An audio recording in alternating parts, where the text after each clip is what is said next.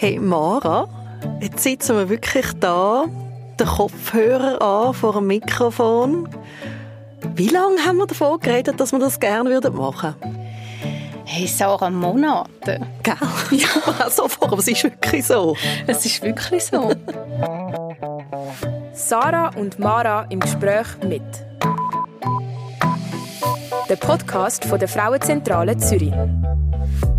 Wir wollen Vorurteile abbauen. Und Verbindungen schaffen. Wir wollen mit unseren Gästen über ihre Lebenswelten reden. Ihre Perspektiven und Erfahrungen. Und ihre Sünden. Und wir wollen auch wissen, was sie verdammt gut können. Das Leben ist ab und zu ein bisschen dazwischen gekommen. Ja, das ist eher unser Thema, dass unser Leben immer mal wieder dazwischen kommt. Ich glaube auch, ich weiß nicht, was haben wir unseren ersten Kaffee zusammen getrunken? Etwa vor sechs Jahren? Ja, etwa vor sechs Jahren. Auch wegen dem Leben, würde ich sagen. wir haben äh, viel Gemeinsamkeit, aber eine ist, dass wir beide Mütter sind von einem Kind mit einer Behinderung. Und das hat uns wie von Anfang an verbunden und wir haben dann auch gesagt, ja komm, wir treffen uns wieder, wir sehen uns wieder. Wir haben uns nicht so viel gesehen in den letzten sechs Jahren. Nein, es ist oft so, wir machen wieder etwas ab und dann so, oh nein, die, ähm, das Kind ist krank oder das ist noch. Genau, so. eben das Leben genau. ist uns dazwischen gekommen. Aber wir haben es dann mal wirklich noch länger geschafft. Mhm. Und dort haben wir schon wirklich gemerkt, so in diesen Gesprächen, dass uns mehr verbindet, auch als jetzt nur Behinderung von unseren Kindern, mhm. sondern ja, dass wir das Thema Care-Arbeit immer wieder aufbringen, das Thema Frauensolidarität, ja, und eben wieso das gemeinsame Ziel haben, Verbindung zu schaffen. Mhm. Mhm. Und darum sitzen wir heute auch da. Wir haben äh, eben schon vor Monaten die Idee gehabt für einen gemeinsamen Podcast. Wo wir haben beide Lust gehabt, mit spannenden Menschen zu reden, Gäste, Gästinnen vor allem und haben dann das grosse Glück gehabt, dass wir die Frauenzentrale Zürich haben können mit unserer Idee begeistern. Die sind Mega nämlich dabei. genau. wir dürfen sagen, wir sind der Podcast von der Frauenzentrale Zürich und das ist so für uns beide, gell? wir haben so Freude an dem. Ja, wir haben in diesem Moment tanzt, wo wir ja. dazu Sie finden uns auch, wir tanzen beide ja, wahnsinnig gerne. wir haben gerade vorher, bevor wir angefangen haben aufzunehmen, abgemacht, wenn wir wieder gehen, mal zusammen tanzen.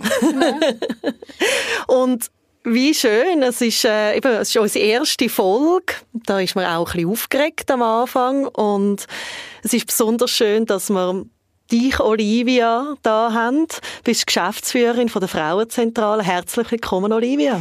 Danke vielmals. Auch ich bin ein bisschen aufgeregt, muss ich ehrlich sagen. von mir auch ein herzliches Willkommen. Danke. Und ich bin auch ein bisschen aufgeregt, aber ich habe das Gefühl, wir werden uns entspannen. Ja. ja, Olivia, du bist Geschäftsführerin von der Frauenzentrale Zürich. Was ist die Frauenzentrale Zürich überhaupt? Ja, das ist eine Frage, die mir so viel gestellt wird und so schwierig kurz zusammenzufassen ist. Also die Frauenzentrale ist eine Frauenorganisation, die es schon seit 1914 gibt. Das heißt ganz eine schon alte. so lange? Das ja, ist eigentlich eine der ältesten im Kanton Zürich und hm. äh, wo es immer noch gibt, wo sich immer wieder ähm, verändert hat über die Jahre. Und ich finde immer so, im Zentrum von der Arbeit steht eigentlich die Selbstbestimmung von der Frau. Mhm egal was wir machen, ist das eigentlich immer so der, der Anker in dem, was wir machen. Und das was, das, was wir machen, ist in ganz verschiedenen Bereichen. Also reden wir ja sicher dann auch mhm. noch darüber, von Beratungen, über politische Arbeit etc. Vielleicht ganz von Anfang an, wie ist die Frauenzentrale Zürich entstanden? Ja, die ist 1914 ähm, mit Ausbruch vom Ersten Weltkrieg entstanden, wo sich verschiedene ähm, Frauenvereine zusammengetan haben, wo haben wollen etwas machen ähm, zum Notlindern von Frauen während dieser Zeit. Und dann hat das angefangen mit Vermittlung von Heimarbeit, mit Lebensmittel verteilen, also aus etwas sehr ähm, ja aus der Not geboren eigentlich ist das entstanden und ist dann aber zwei Jahre später dann ähm, statuarischen Verein geworden, wo dann auch kurz darauf die erste Berufsberatungsstelle für Frauen, was ja doch so in den 20er Jahren noch etwas sehr Außergewöhnliches war. Ja, und dann mit der Zeit ist so die Professionalisierung auch von dem Verein.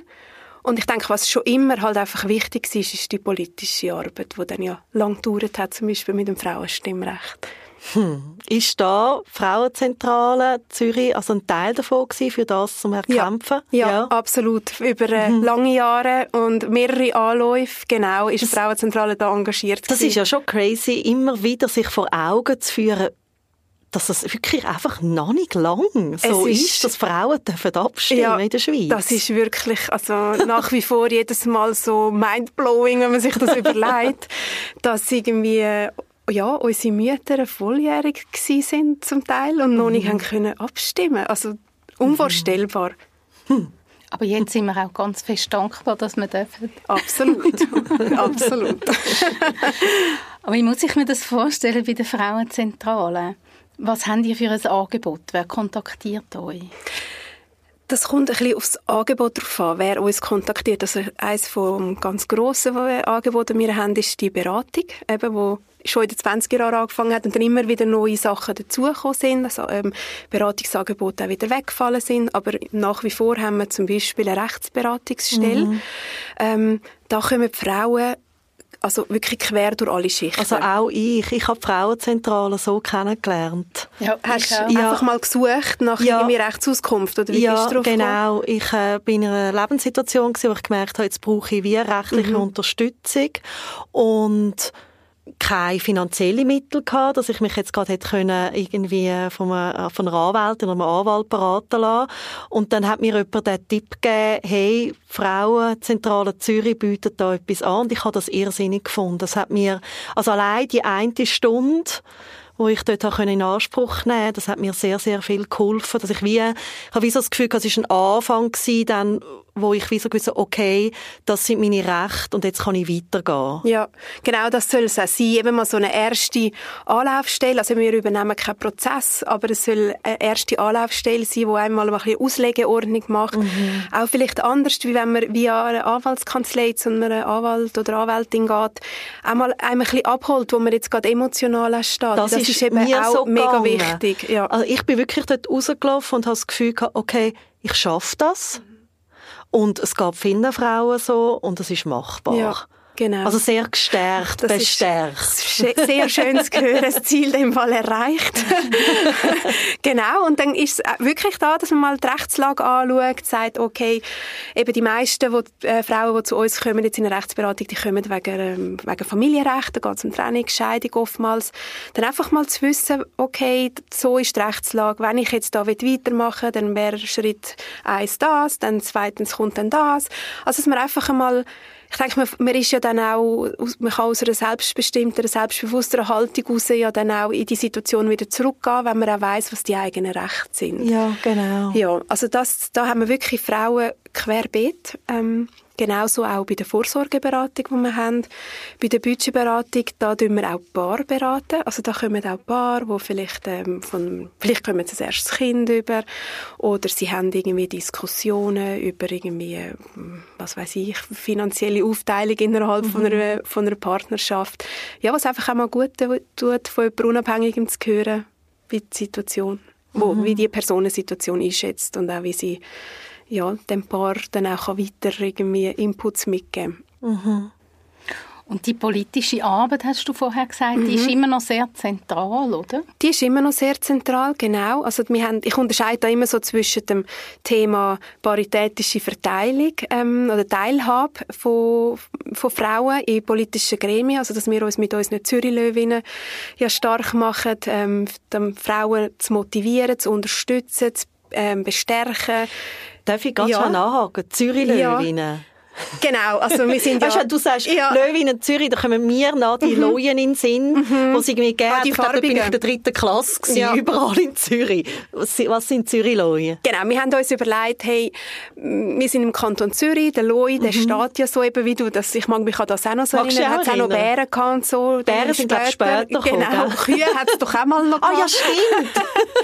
genau, und wir gefunden, hey, der Loi, der steht ja eigentlich für Zürich. Mhm. Und Loje mit den Lojen Haben wir ja schon genug. Wir brauchen Löwinnen. Mhm. Weil im Tierreich, wer macht die meiste Arbeit, ist ja dann die Löwin.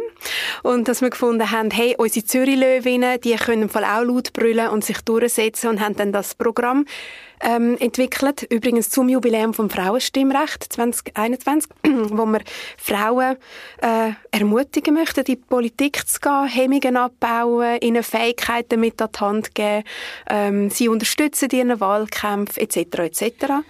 Und wenn ich jetzt würde sagen, ich möchte politisch, ich will jetzt kandidieren, ich Ja. will die Politik. Ja. Und dann komme ich zu euch mit dem Anliegen und dann? Dann ähm, schauen wir mit dir, also bist du schon in einer Partei.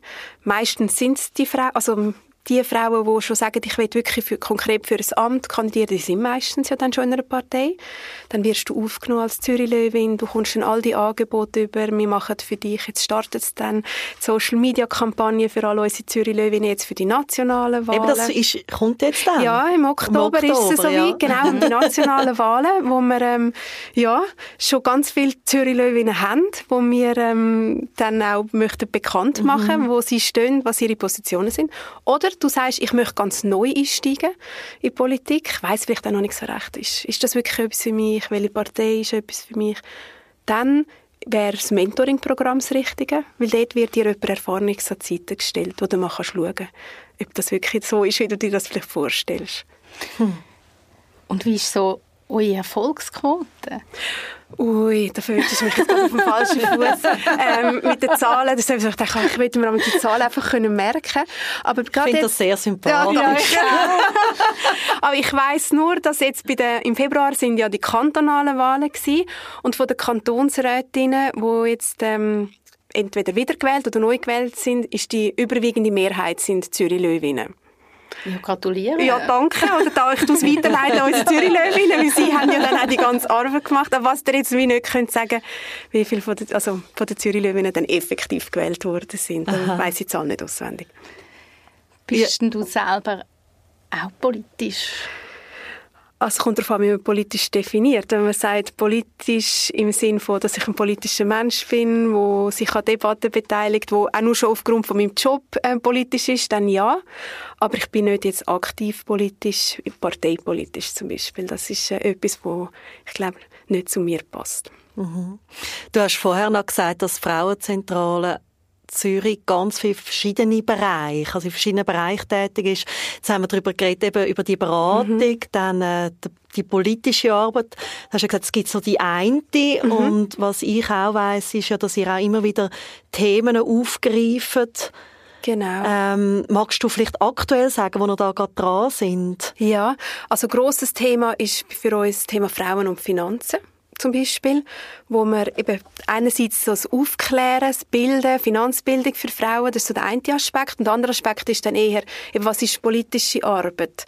Und dort dann eben das Thema, Stichwort Koordinationsabzug. Also die Frauenzentrale ist für eine Abschaffung vom Koordinationsabzug. Also tun ihr euch auch klar dann positionieren politisch? Genau, genau. Ja, das ist so ein Thema. Ein anderer grosser Bereich ist das Thema Gewalt an Frauen, wo wir auch äh, beteiligt sind an Revision vom Sexualstrafrecht, wo ja jetzt äh, das Jahr endlich endlich Mhm. ist ein Erfolg. Das ist ein grosser Erfolg, wo ich denke auch darum ein Erfolg ist, weil viele Organisationen zusammen für das Thema geschafft haben Mhm. äh, und das geschafft haben, dass es so ein breit, also ich glaube, es ist noch selten so schnell gegangen, in einem, so, eine, so eine massive Veränderung politisch in so kurzer Zeit zu erreichen. Das ist ein riesen Erfolg, wo Mhm. sich ganz viele Frauen in der Schweiz dürfen auf die Schulter klopfen. Ist das etwas, was die Frauenzentrale auch ausmacht, so Kooperationen? Immer mehr, weil ähm, ich auch der Überzeugung bin, allein, also allein schaffen wir wenig. Zusammen erreichen wir eine Kraft, ähm, wo man jetzt gerade gesehen hat bei der Revision vom Sexualstrafrecht, wo es auch braucht, wenn man größere Veränderungen will anstoßen oder umsetzen.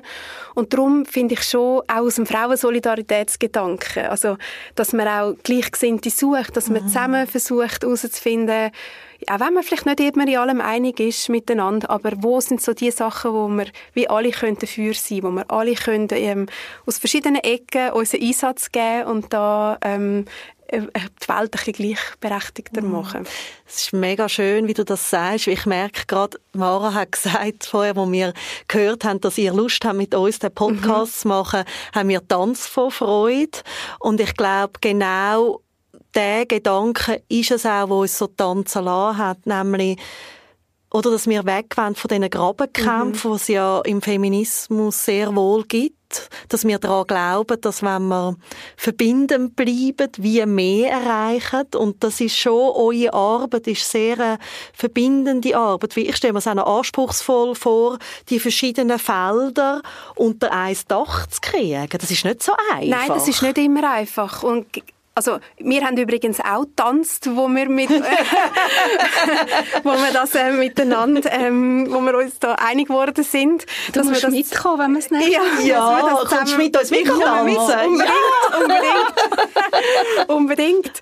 Ähm, ja, und es, das ist nicht immer einfach, weil manchmal muss man vielleicht auch gewisse Sachen wirklich hintereinander stellen und mhm. ich, ich finde, dann ist es wichtig, dass man eben das große Ganze sieht und das ist ja manchmal schon die Meinungsfindung auch, eben, wir sind überparteilich. Wir haben, äh, gerade bei unseren Zürich Löwinnen, da haben wir von der alternativen Liste bis zu der SVP hat's alles drunter. Und das ist auf eine Art eine Chance. Ich finde, es gibt auch eine grosse Glaubwürdigkeit. Es hat dann aber manchmal auch die Schwierigkeit, dass man sich vielleicht auch ein bisschen zurücknehmen muss, wenn es darum geht, wie pointiert äußert man sich zu gewissen mhm. Sachen. Ähm, dann, oder auch immer in Kauf nehmen. Ja, man macht vielleicht auch mal jemanden verrückt. Und wir haben muss ich nur noch schnell sagen, wir haben im äh, Januar eine Umfrage gemacht unter unseren Mitgliedern und die Rückmeldungen sind so gewesen, also die Frage, wie würden die Frauenzentrale positionieren. Da gibt es die, die sagen, wir sind viel zu bürgerlich und dann gibt es die, die sagen, wir sind viel zu links und dann haben wir gefunden, gut, ich glaube, wir machen es okay. Ja. ja, das ist eigentlich eine total eine gute ja. Antwort oder, auf diese Frage. Genau. Du machst alles richtig. Ja, ja. Mhm. Fällt es dir persönlich manchmal schwer? Also so, dass, es braucht ja auch, nehme ich an, jetzt gerade als Geschäft Geschäftsleiterin eine grosse Diplomatie auch. Hm? Also so Fähigkeiten. Ja, eigentlich ja. Wie gehst du mit dem um? Hey, mm, es gibt Themen, wo ich es schwierig finde, weil ich sehr als Privatperson sehr pointierte Meinung habe zu einem Thema. Ähm, und dann manchmal im, ja, bin ich ja doch nicht die Einzige dort, die kann sagen, so machen wir es. Ich habe einen Vorstand, ich habe eine Präsidentin. Wir müssen, auch da sind ganz verschiedene Frauen mit verschiedenen ähm, ähm, Backgrounds. Wir müssen auch eine Meinung finden. Und ja, dann tut es mir gut, dass ich auf der Geschäftsstelle nicht allein bin. Kann es einmal sein, dann, dann muss ich dort halt mal ein bisschen täubeln und nachher ist es dann wieder gut. Also ich, kann dann auch, ich bin dann auch schnell wieder darüber hinweg, wenn nicht alles so genau so ist, wie ich das jetzt als Olivia Frey gern hätte.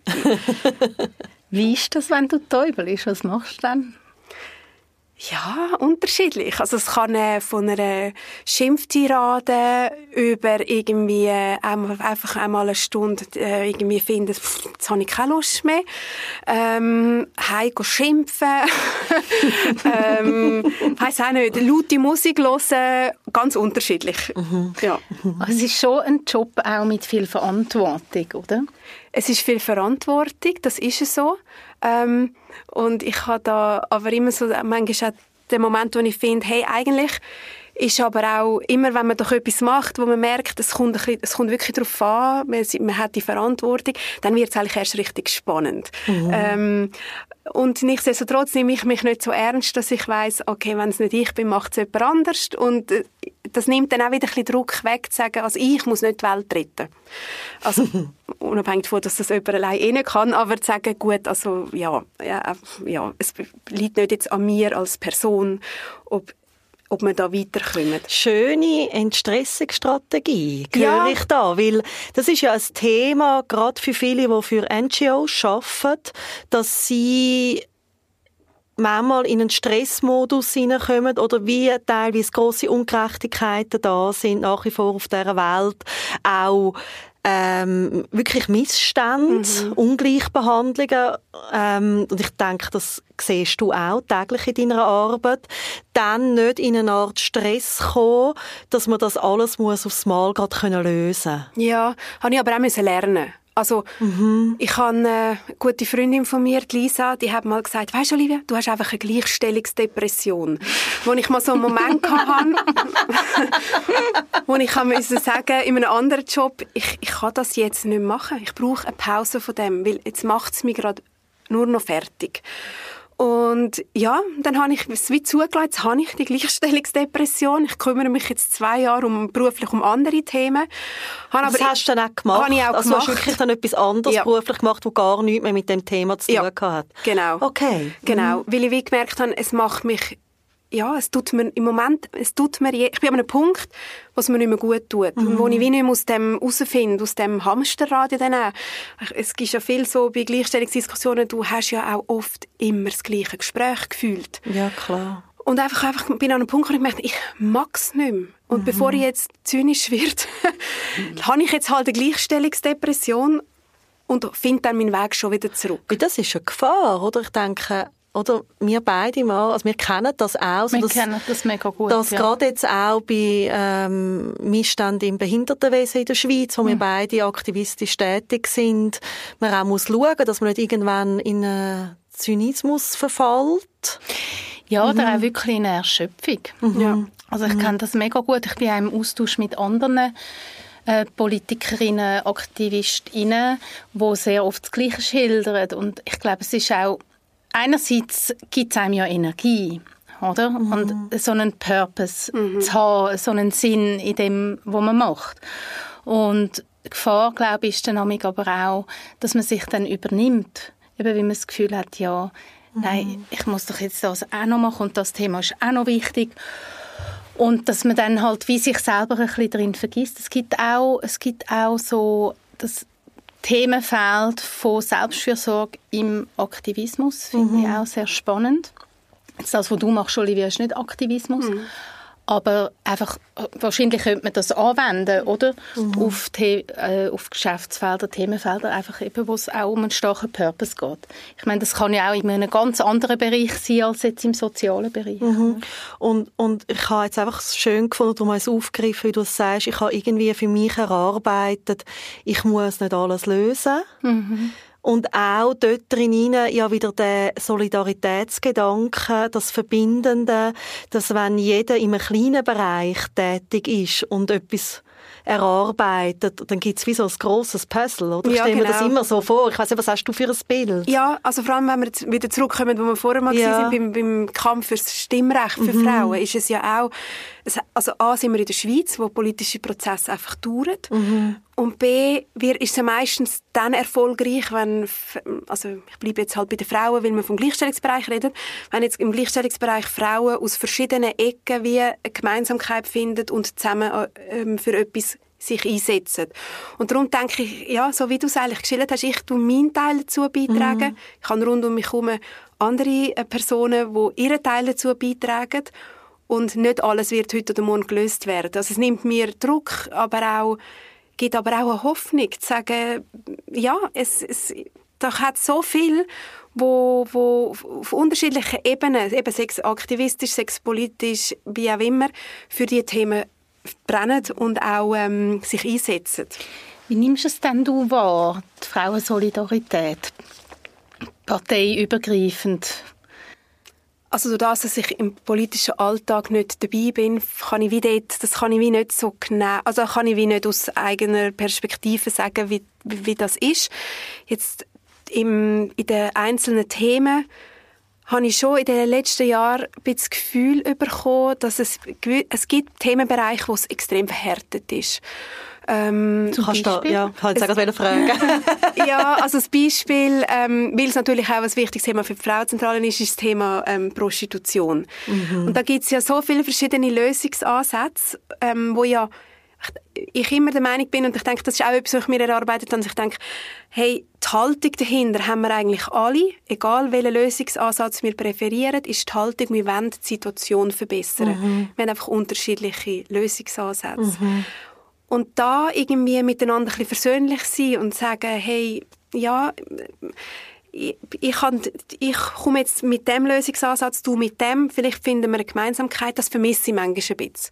Sondern dass es dann schnell so verhärtet wird und, und ein, bisschen, ein bisschen aggressiv. Und ja, das finde ich total schade, weil ich glaube, so verlieren wir mega viel Energie und Kraft im Thema es ist schön, wie du das sagst, oder dass du eigentlich wie erkennst, dass wenn man es aus einer Meta-Ebene, ja. also aus einer anderen Perspektive ja. anschauen, dass es da eigentlich gemeinsame Werte gibt, übergeordnet. Ja.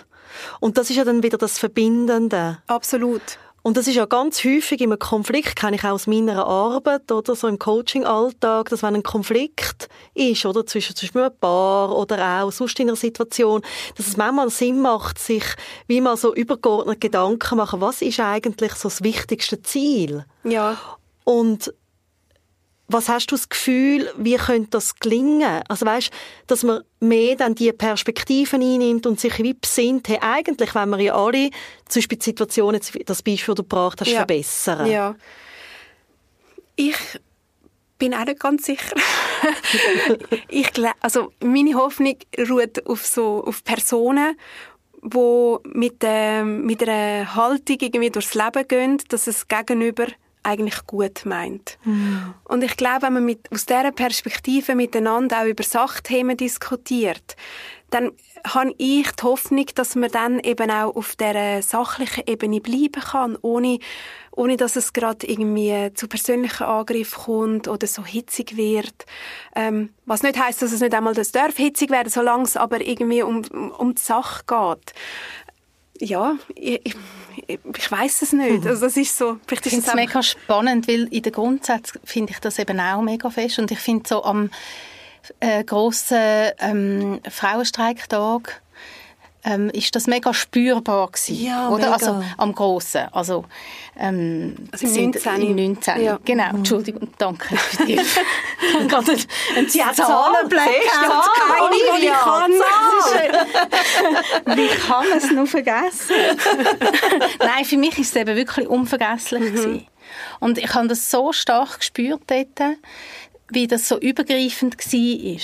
Ähm, über alle Generationen, mhm. ähm, über fast alle Parteien, über ähm, von der Bäckerin über die Pflegende, über die Bankerin, zum Teil. Sicher nicht alle man mhm. nie, aber ich habe es sehr verbindend empfunden und auch im Nachgang mega viel Verbindung erfahren.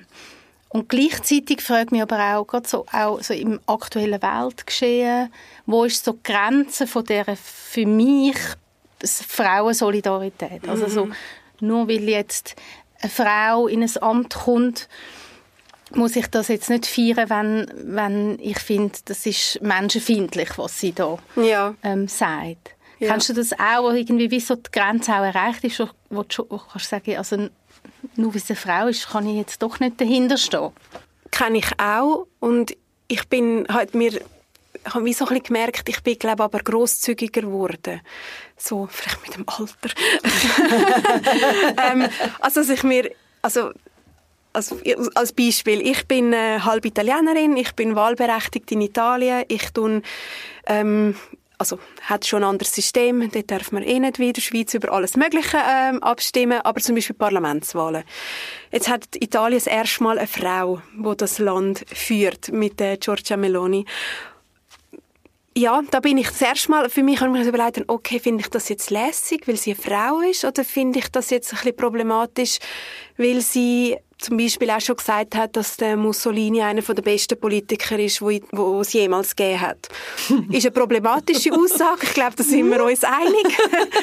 ähm, bin aber, ich weiß auch nicht, ich habe mir dann wirklich extrem lange Gedanken gemacht und habe mir dann wie auch gedacht, es, es ist nicht überraschend für mich, dass es eine rechte Frau schafft. Mhm.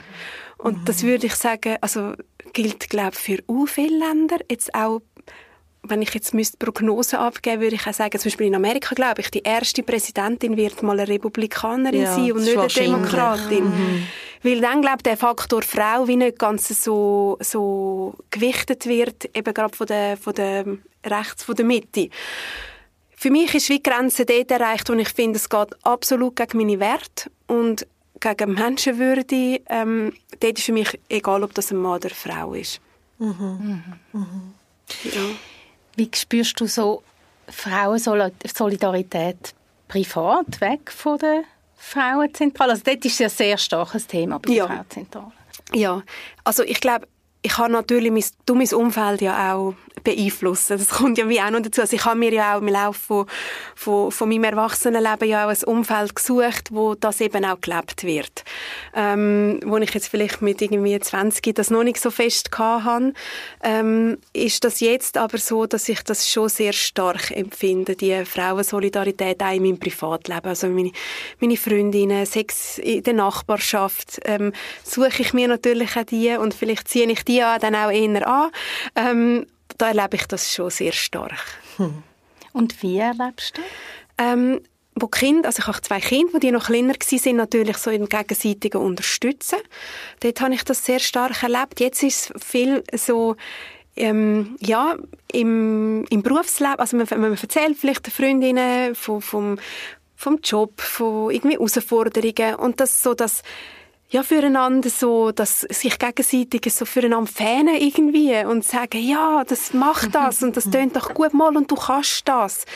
Ähm, einfach so, dass aneinander glauben und einander ein Stückchen weit auch tragen durch so schwierige Situationen. Dort erlebe ich das. Jetzt hast du von deiner Freundin erzählt vorher, wo dir gesagt hat, okay, ähm, es ist mal gut. Ja.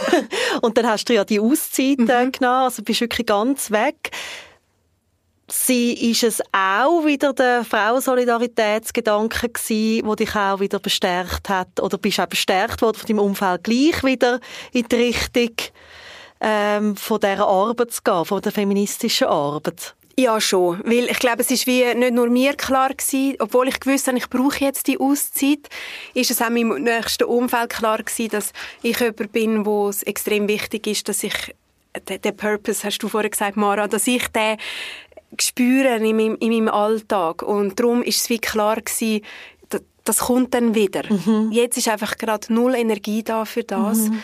Und es sind andere Sachen gerade, die Energie brauchen. Ähm, aber ja. Und wie lange ist es her, wo das wieder gekommen ist? Ähm, das ist jetzt vor ja, also ich habe im 21 bei der Frauenzentrale angefangen und für mich ist so, ja, vielleicht vor im 20 oder so klar gewesen, jetzt jetzt muss wieder, jetzt muss wieder in die Richtung. Ja, und dann ist gerade auch noch die Pandemie hat angefangen mhm. und es ist wie so, eben, wie viele andere auch, habe auch ich mir grundlegend Gedanken gemacht, ja, was, jetzt ist wieder ein Moment da, um sich mal überlegen, was will ich eigentlich mhm. oder was will ich nicht mehr vor allem. Jetzt stehst du ja für auch ein Bild von einer erfolgreichen Geschäftsfrau. Du bist Geschäftsleiterin und du bist Mutter von zwei Kindern. 13 und? Sie werden jetzt ein 13 und 10. Und da kommt dann schnell oder so das Thema auf Vereinbarkeit. Wie, hat, wie macht sie das? Also, ja, weil sie ist ja eine Frau. Ja, die kann das einfach, also, gell? ein Mann oder ein Mann wirst du nicht gefragt. Nein, ein Mann wird nicht gefragt. Aber es, ist spannend. aber es kommt auf, oder? Das ist so es ein Bild. auf. Und es ist auch so ein Logisch. Bild, wo viele dann auch als Druck empfinden. Also gewisse empfinden es als bestärkend. Wow, die Olivia, oder? Mm. Die kann mhm. das. Und andere fühlen sich unter Druck gesetzt. Ui, ich schaffe das irgendwie nicht. Ich, ich mache irgendwie keine Karriere. Also erstmal finde ich es total herzig, dass du jetzt sagst, ich mache Karriere, weil ich, fühle, ich bin mega hart mit mir selber und finde mich jetzt gar nicht irgendwie, dass ich jetzt groß, dass ich jetzt da riesen Sprünge mache. Spannend, quasi. immer die eigene Bewertung. Genau.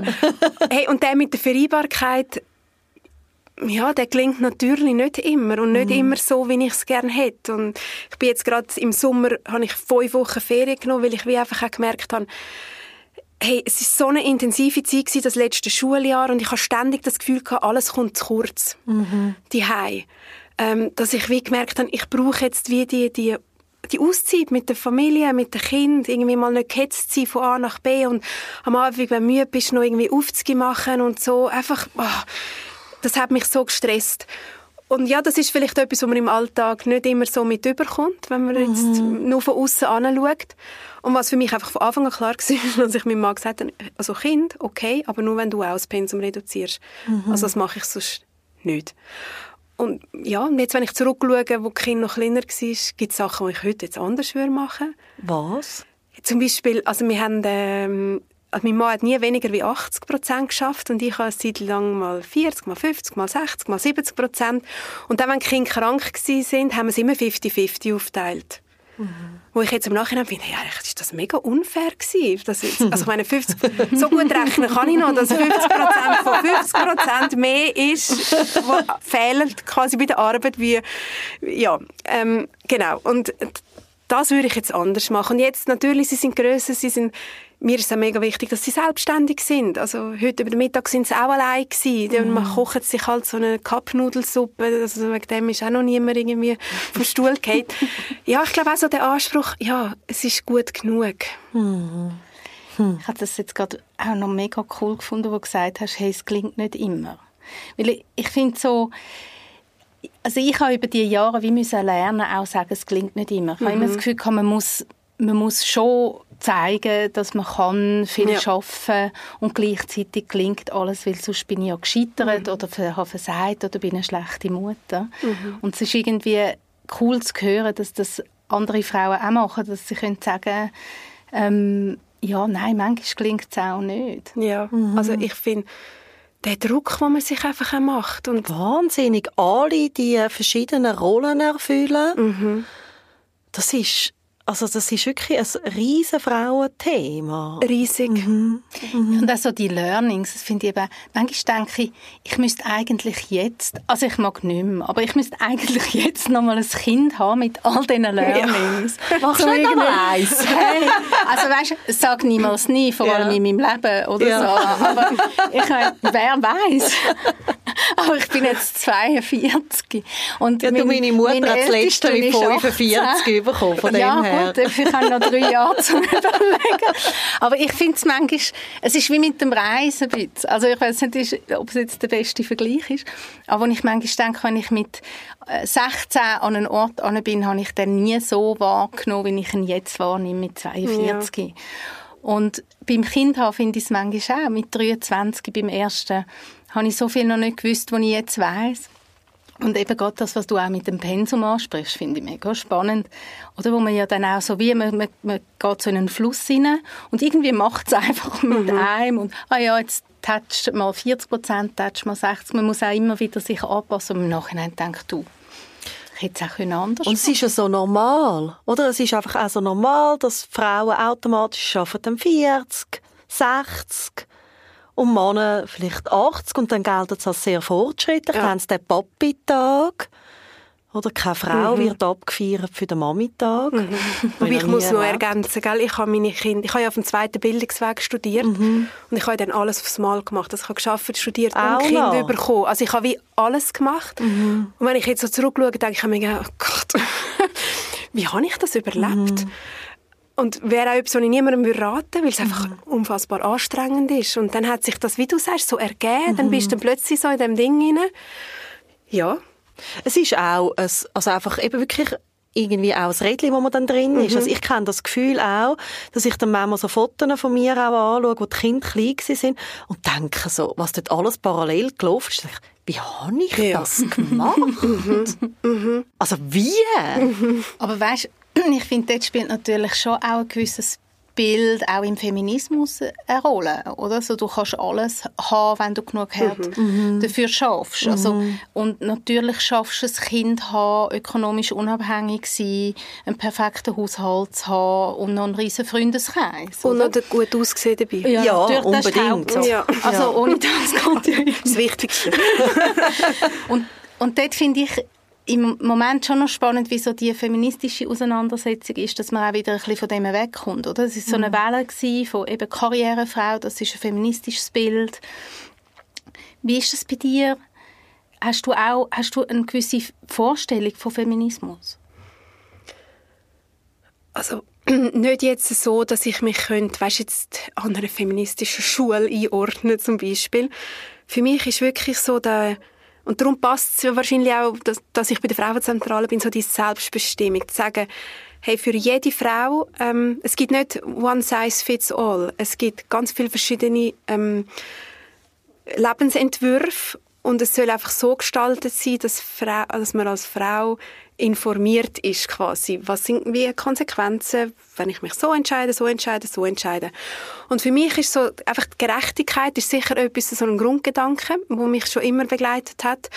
Und was wo ich schon auch gemerkt habe, das, was du vorher gesagt hast, eben mit dem, man hat so das Bild, wie das müsste sein. Und ich habe jetzt mir auch schon überlegt, als Jugendliche, als junge Frau, habe ich natürlich, ich hätte es jetzt wahrscheinlich nicht als feministisch betitelt, aber so hat es Sachen gegeben, wo mich wie so, wo ich merkte, irgendetwas stimmt da nicht.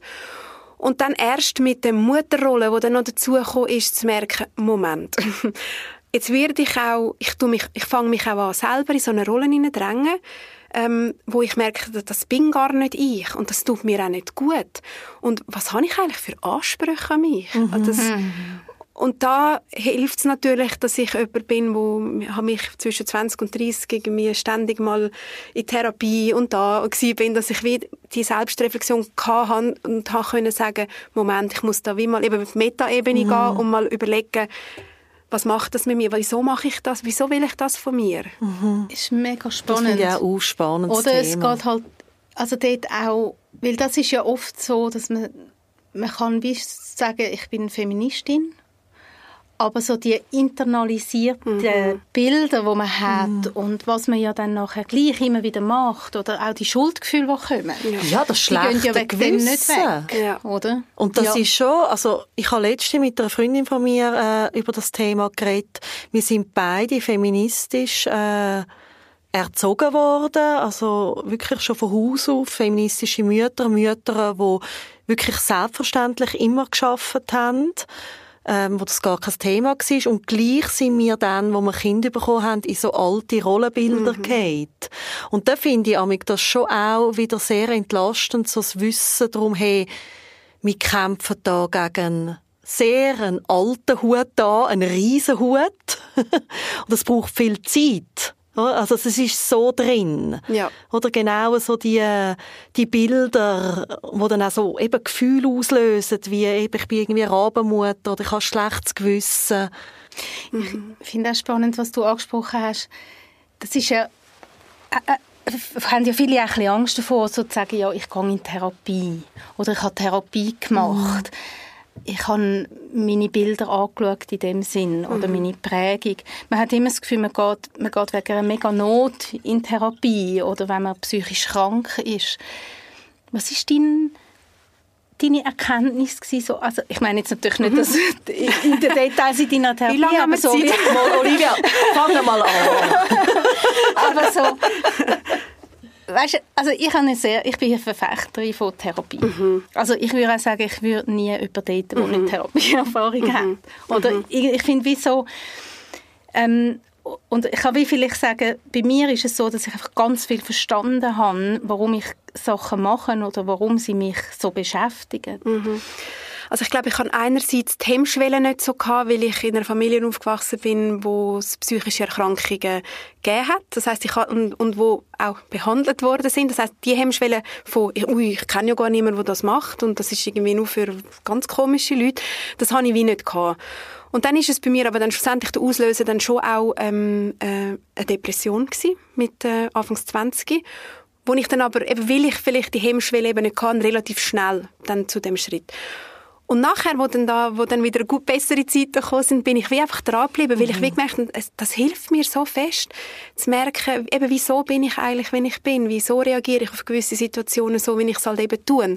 Ähm, wieso irgendwie passieren mir gewisse Sachen ständig immer wieder? Mhm. Und einfach so die Muster zu lernen. Ähm, und das ist für mich, da denke ich auch manchmal, zum guten Glück bin ich erst nachher Mutter geworden. Mhm. Weil ich glaube, für mich wie viel gefestigter bin und ja, und auch jetzt Sachen auch nicht so persönlich nehme bei meinen Kindern. Also eben, jetzt fängt das Teenager-Zeug so langsam an. Und ja, manchmal ist man ja oberpeinlich und die dürfst, was Dann hat man aber auch alles richtig gemacht. Wenn man Sag peinlich ist? Ja, das ist ein bisschen ähnlich wie ja. die Umfrage, oder, von der, ja, ja, die ihr gemacht habt, oder? Wenn ihr sagt, ja, ihr seid links oder ihr seid bürgerlich. Ja. Und wenn Kinder in der Pubertät einem immer mal wieder die dümmsten und die peinlichsten ja. finde ich, ist alles gut. Gut, das nehme ich jetzt mit. ja, da hast du eigentlich recht, weil das ist so der Ablösungs... persönliche nein, nein, du hast recht, aber so der Ablösungsprozess braucht das ja irgendwie auch. Ja, unbedingt. Ja, ja ich finde ja, ich finde ja, dass man vielleicht würde man sie sonst ja gar nicht gehen lassen, oder? Wenn es nicht so ein bisschen unangenehm ist. Ja, das stimmt. oder so, irgendwann ist es einfach so mühsam, dass du einfach findest, okay, ich bin einfach froh, wenn du ausziehst. Ja. Und oder sie würden nicht gehen Ja, gut. Ja. Das ist ja auch Also, das ist nochmal ein anderes Thema. Ja, na klar. Aber also ich glaube auch da, oder? Ja, Eben voll. auch dürfen, irgendwie äh, das ein bisschen aus einer anderen Perspektive zu sehen. Hey, und ich finde jetzt nur schon, also mir hat nur schon Therapie geholfen, um können sagen, manchmal bin ich froh, wenn dann mein Kind auszieht. Oder nur schon das hätte jetzt wahrscheinlich bei mir vor 15 Jahren Schuldgefühl ausgelöst. So, ui nein, das, das geht doch nicht. Eine gute Mutter darf doch das nicht sagen, oder? Ja. Mir hilft es wahnsinnig. Ähm, also ich komme aus einer Therapeutenfamilie. Ich sage auch, wie andere irgendwie, wenn sie in einer Bäckerei gross geworden sind, bin ich mit all dem gross geworden, wo ich heute auch äh, mit Menschen arbeite. Ähm, und also es ist natürlich klar bei mir berufsbedingt auch, dass ich sowieso immer äh, wieder Supervision und Therapien auch mache. Und ich merke, mir hilft es auch immer wieder, das eine ist, oder weniger Schuldgefühl, aber vor allem auch, wenn es kommt. Oder, und ich finde schon, dass, was du beschrieben hast, Olivia, weißt so, dass, hey, ich werde nicht allem gerecht. Also ich glaube, jede Mutter kennt das Gefühl von, dass sie am Abend irgendwie erschöpft, irgendwie auf dem Sofa hockt und denkt, okay, ich müsste noch das, ich müsste noch das, bin ich genug da gewesen für die Kinder, ah, im Job müsste ich noch das, also so das auch immer wieder überfordernde. Ja. Und dann dem Lernen irgendwie begegnen, oder? Wenn dann irgendwie das Gefühl, eben, irgendwie ein Kritiker kommt, ja, du schaffst es nicht und alle anderen schaffen es zum Beispiel, oder so ein kritischer Gedanke, dass man lernt, dem begegnen und mit dem umgehen, oder wenn irgendwie Schulgefühl kommen einem Kind gegenüber, wenn man das Gefühl hat, man ist irgendwie zu wenig da gewesen, dass man kann lernen. Ja. Ja. So der wohlwollende Umgang bisschen mit Genau, sich selber, das genau. habe ich schon auch gelernt äh, in, der, in der Therapie. Und auch das, ja, irgendwie zulassen, ja, manchmal ist es einfach, darf ich da ein Schimpfwort sagen? Ja, unbedingt. Also manchmal ist es einfach scheiße. Ja, unbedingt. Und dann kann man das auch mal zulassen, dass es jetzt einfach gerade ein bisschen scheiße ist und man kann sich auch mal gerade ein bisschen die Ärmste finden und ein, bisschen, ein bisschen Selbstmitleid haben und dann, ja, das dem wie auch den Raum geben und ich habe gemerkt, wenn ich das mache, dann geht es nachher auch dann wieder weiter. Das ist schön. Mega spannend, oder auch die verschiedenen Gefühle können zulassen. Es gibt ja das sogenannte Gaslighting, oder, wo man, wo es auch darum geht, immer Gefühle abzusprechen eigentlich, bis hin zu, dass man das Gefühl hat, die eigene Wahrnehmung stimmt ja nicht. Und ich finde auch, das ist etwas, was ich auch mega müssen lernen So, okay, eben, das gehört jetzt halt vielleicht einfach auch dazu. So. Und dann haben wir ein anderes Gespräch über Vereinbarkeit. Oder? Ja. Wenn, wenn wir anfangen, so darüber reden, dass wir sagen, hey, und Total. wir hocken manchmal da und denken, Scheiße. Und wir sind immer wieder überfordert. Und wir wissen nicht, wie wir es sollten irgendwie vereinbaren. Und es- fühlt sich immer wieder unmöglich an. Und irgendwie gibt es den gleichen Weg, aber es darf auch mal ein Weg von der Überforderung sein, vom Chaos. Und wenn wir anfangen, oder, unter Frauen, auch mit dem Gedanken, mit dieser Frauensolidarität, Ja. äh, so miteinander reden, also auch der Mut so zu dieser. Ehrlichkeit, zu dieser Verletzlichkeit, ich glaube, dann gibt es eine Vereinbarkeit. Und sonst habe ich das Gefühl, es ist eine Unvereinbarkeit. Ja. Ja. Wenn man überall muss perfekt funktionieren Ja, und einfach immer noch mehr, wo man sollte können. Ja, genau. Ja. Ja, und es geht dann wirklich durch alle Lebenswelten. Ob jetzt äh, Stiefmutter bist, wo irgendwie, das ist auch ähm, negativ behaftet. Oder ob ähm, das Kind adoptiert hast. Oder ob Mutter bist von acht Kindern. Oder Co-Mutter, wo es auch keine Rolle gibt dafür. Und ich glaube, so dass nach dieser Verbindung suchen, jetzt da mit zum Beispiel Schuldgefühl und dann wie merken, ah, obwohl man in diesen unterschiedlichen Lebenswelten innen ist, hat man trotzdem irgendwo Gemeinsamkeit. Ja, total. Ich finde es auch immer spannend. Ich gebe ja auch also Workshops und dann haben wir ja natürlich manchmal Frauen, die äh, kein Kind haben, andere haben Kind und jetzt aktuell habe ich eine Reihe zur Selbstfürsorge, was du auch vorhin gesagt hast, Olivia, und dann so zu merken, aha, die Themen, die sind gar nicht so weit auseinander. Die Lebenswelten. Wenn man eben so ein bisschen übergeordnete gemeinsame Nenner findet oder Verbindungen. Ja, genau. Ja. Das finde ich auch immer wieder spannend, auch wenn man noch mal einen Schwenker schnell macht Ja. zur Frauenzentrale Ja. oder auch zur politischen Arbeit, wo ich manchmal denke, jetzt ein SVP und ein SP, ich natürlich klar weiß, wo ich mich positioniere, aber gleich, wenn ich manchmal lese, um was es geht, merke ich, also extrem weit weg voneinander sind die eigentlich. ja, es ist der Beweggrund ist vielleicht auch ein Ja. Oder, ja, ja, ja, genau. Und das finde ich übrigens auch noch spannend, wenn mir das amig Politikerinnen sagen, dass sie irgendwo in Kommissionen sitzen und sagen, am besten auskommen eigentlich zwischenmenschlich. tue ich mit dem Kollegen von der SVP. Hey, aber das hat mir letztes Jahr erzählt, im, äh, wo im Bundeshaus war und mega erstaunt war, dass ihr die äh, könnt anstehen und Argumente sich an den Kopf Mhm. schmeißen und total in unterschiedlichen Lagen sind. Aber nachher gehen sie raus und äh, trinken einen Kaffee oder rauchen eine Ziegel und sind best Ja, Friends. ja, ja. Und irgendwie ist das ja auch noch, auch noch schön. Also so, Total. dass, so, dass sie mer merken, hey, und das müsste ja eigentlich eben in all diesen Themen ja eigentlich das Ziel sein, zu sagen, inhaltlich können wir in den Fight gehen, aber ich respektiere dich als Gegenüber. Und Mhm. ich sehe, du kommst von einer anderen, eben eine andere Perspektive, aber inhaltlich bin ich nicht einverstanden mit dir. Ja, und das ist etwas mega Demokratisches. Ja. Oder? Ja. Und das ist eigentlich etwas mega für den Frieden von der Welt, kann man auch sagen. Absolut. Und Oder? dann könnte man ja nochmal anknüpfen und sagen, okay, vielleicht hört Frauensolidarität dort auf, wo es gegenüber eine Frau ähm, die, die, das quasi die, die, die demokratischen Weg, ähm, Gremienentscheid nicht respektiert. Sagt, dort hört es wie auf. Weil das, dann, geht, dann kann man gar nicht miteinander Gemeinsamkeit finden, wenn man sich da im System nicht einig ist. Also du redest von einer Form von Radikalität. dann. Ja. ja. Mhm. Wie geht ihr jetzt als Frauenzentrale mit dem um? Das stelle ich mir auch noch herausfordernd vor. Wir haben, äh, sprichst du jetzt vor allem so, wenn man irgendwie angefindet wird oder so, ja, so Punkte? ja. ja.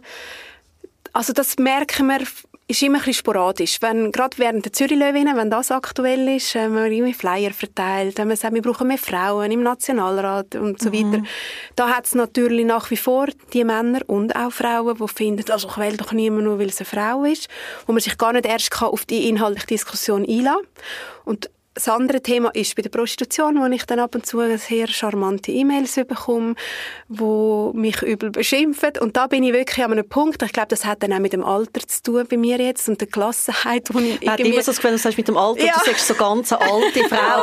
Einfach nur, wenn man jetzt Nein. kein Bild hat. Ja. Oder? Olivia sitzt mir da wirklich wunderschön strahlend gegenüber. Da denke ich mir so, ja. Nein, ich bin natürlich jetzt nicht, nicht kurz vor der Pensionierung, das ist so. Ich bin anfangs 40, aber nichtsdestotrotz mit irgendwie ein paar Jahren Berufserfahrung, ja, lernt man so gewisse Sachen und natürlich wahrscheinlich auch die Therapie. Sagen, gut, also das nehme ich jetzt nicht persönlich. Wirklich einfach nicht. Und also mit der Zeit lernt man ja auch, wo lohnt es sich überhaupt in die inhaltliche Diskussion einzusteigen, wo drückst du einfach den Delete-Knopf, weil das bringt es gar nicht. Kannst du das auch privat besser mit dem Alter? Hast du die Lied? Also, Ja. Kann man den kaufen, einen Delete-Knopf? Ja, also ich hätte auch noch gerne, wenn es den gibt für privat. also wenn jemand weiss, wo, bitte E-Mail schreiben. ja, kommt ganz... Ja, nein. Nein. Ehrlicherweise nein. Ich bin jetzt, ja, Aber ehrlich. Du, gibt ja Leute, die sagen, ich bin privat total anders wie im Geschäft. Hey, also ich finde es lustig. mein Mann sagt zu mir, mein- Mann sagt damit zu mir, also bist du im Geschäft auch so? also ich könnte nie mit dir arbeiten. Und dann finde ich, auch, nein, ich glaube, ich bin im Geschäft schon ein bisschen, ein bisschen ja, umgänglicher vielleicht, weniger launisch, wenn ich daheim bin.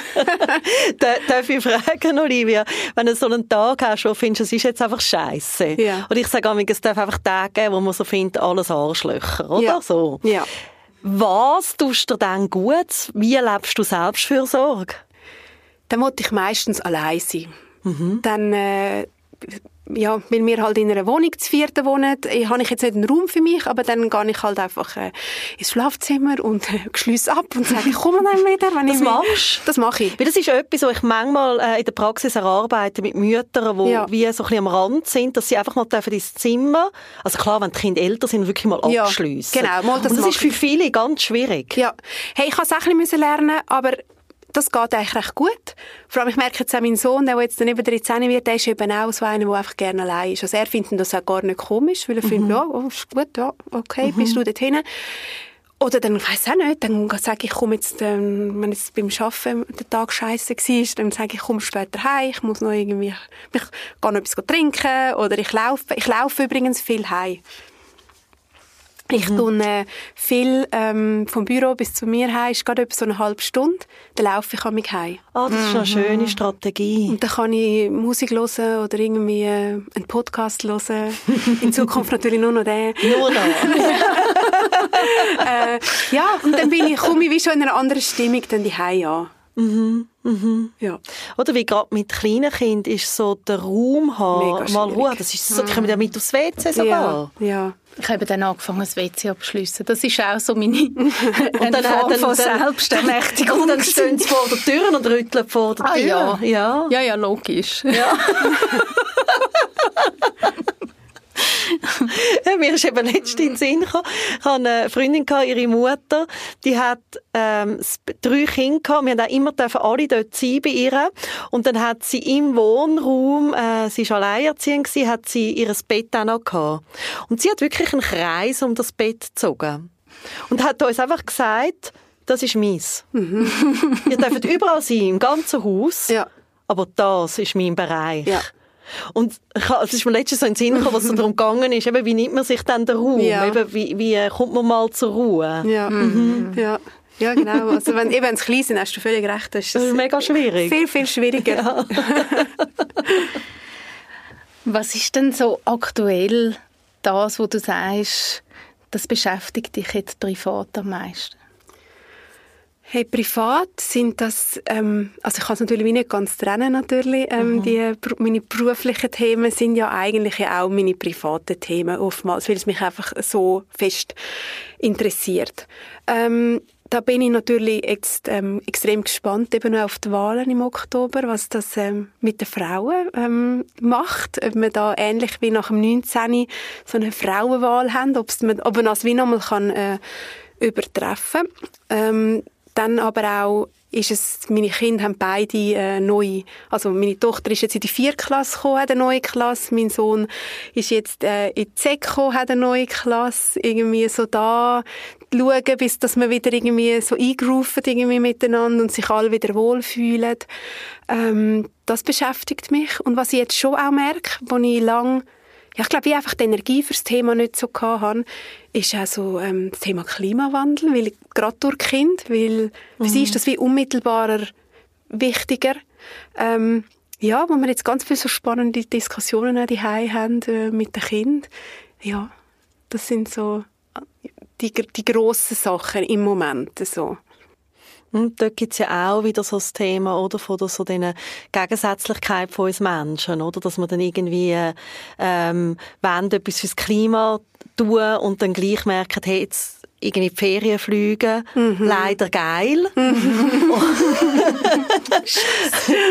und ich finde es da eben auch eigentlich ein Ansatz, wo, wo du jetzt so reingebracht hast in das Gespräch, nämlich eben, dass man nicht so einen Grabenkampf hat und mit dem Finger auf den zeigt, wo irgendwie in die Ferien mhm. fliegt, sondern dass man auch da irgendwie mehr versucht, so das zu sehen als ein grosses Puzzle, wo irgendwie jeder einen Beitrag leistet mhm. und dass man mhm. zusammen mehr erreicht, genau. wenn man nicht so, dann tut so verhärtete Fronten auftun, oder wie, wie empfindest du das? Ich denke, das ist ja etwas, wo für alle grossen, kontroversen mhm. Themen ein Erfolgsrezept ist, das du jetzt beschrieben hast. Und beim Thema Klimawandel bin ich immer so hin und her gerissen, weil ich wie so merke, ja, also ich tue ja, ich fahre nicht Auto, ich esse kein Fleisch, ich mache ja so diese Sachen so quasi. Und dann liest ich wieder von diesen Superreichen mit ihren Privatjets und denkst, also komm, also eigentlich kann ich jetzt jeden Tag wieder irgendwie Fleisch essen, also... Kommt nicht drauf an, ist ja, eh. Ist eh also ich mache es natürlich trotzdem nicht, aber finde dann wie so, ach, ja, dann so die, die Ohnmacht, ich glaube, das ist manchmal auch bei diesen grossen Themen, so die Ohnmacht, oh, wo fängst du an, was, was ist überhaupt im Beitrag? Ähm, und dann ist das ja nicht das Thema, wo ich meine Expertise drin habe, wirklich einfach gar nicht, also wo ich so, ja, wie die meisten halt. Ich, ich habe es so schön gefunden, du hast irgendwie gesagt, im, im, wo wir uns getroffen haben, vorher auf dem Kaffee, hast gesagt, ja gut, äh, in der heutigen Zeit ist es ja auch mal wohltuend, wenn man keine Meinung ja. hat. Ja, ja, und also ist nicht, dass ich, oder einfach kann sagen, ja, ich bin, ich habe keine Ahnung, ich bin keine Expertin, ich kann dir das jetzt nicht erklären. ja, oder eben auch so ein bisschen, ich mache, was ich kann, oder? Ja. Eben wenn du sagst, ich habe kein mhm. Auto, Ähm, ich, also ich kann nicht mal Auto fahren. Hey, ich im Fall auch nicht. Es gibt noch andere Leute. hey, ich kenne von recht viel. Ich kann. Und ich kann nur Auto fahren. Ich, ich hätte nicht wollen fahren lernen. Und mein Götti ist gekommen und gesagt, es gehört zur Allgemeinbildung. Ich zahle dir das. Mhm. Dann habe ich müssen. Mhm. Bin wegen meinem Sohn wahnsinnig froh, ja. dass ich es kann. Weil ich es wirklich ganz viel braucht. Mhm. Aber ich könnte sonst auch nicht Auto fahren. Es ist eben lustig, bei mir war der Beweggrund der, dass ich mega früh schon in die Stadt gezogen bin. Und mhm. da bin ich noch stolz. Dann habe ich gesagt, also wirklich früh, ich weiß nicht, mit 18 oder so, dass ich erst Autofahren lerne wenn es nur noch Elektroauto gäbe. Oh, Mara. Weil ich bin wirklich sehr grün gewesen. Aber ja, jetzt ist es so und ich mache es ja. gleich nicht und ich merke so, meine Meinung okay. hat sich dort eben ein bisschen verändert. Ich bin nicht mehr so ganz, ich bin nicht mehr so beim Individuellen. Ja. Also ich mache auch mein Bestes, ja. aber ich finde, Veränderungen müssen viel mehr politisch und strukturell sein. Weil das ist so ein bisschen dann mein Thema auch, von der, wieder so ein bisschen von der Entlastung auch, und ich finde so, ich kann nicht alle, ich kann nicht schaffen, ein Kind mit Behinderung aufziehen äh, und der beste Mensch auf Erden ja. sein, mhm. sondern ja, ich fordere mhm. einfach Strukturen ein, wo, wo, wo das ermöglichen. Ja. Mhm. Ja. Ich finde das mega schön gerade und ich würde auch gerne mit dem auch schliessen, wie du das, Olivia, mehrmals gebracht hast und jetzt, Mara, hast du wieder aufgegriffen, nämlich, es ist genug gut. Mhm. Mhm. Und ich glaube, wenn wir das mehr können, dann haben wir viel schon, wo uns Frauen auch wieder Druck nimmt. Mhm. Hey Olivia, mega schön gewesen, mit dir zu reden. Danke vielmals. Ja, danke vielmals, dass ich hier in eurer Runde sitzen Und, und wir gehen finde, tanzen, ist, wir machen nachher etwas ist aber, ja. und ich, also ich habe das Gespräch nicht nur genug gut gefunden. ich habe es mega genossen, ich habe es ja, mega schön. gut gefunden. Schön. Ähm, und mega spannende Sachen, die du uns erzählt hast. Olivia, merci vielmals.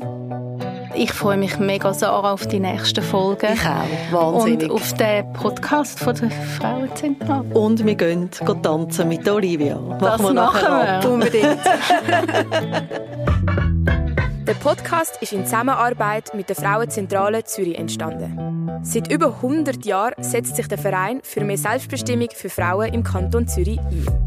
Mehr Infos unter frauenzentrale-zh.ch und schreibt uns gerne eure Ideen und Feedback auf Insta at frauenzentrale-zh. Es würde uns freuen, wenn ihr den Podcast abonniert und bewertet. Danke.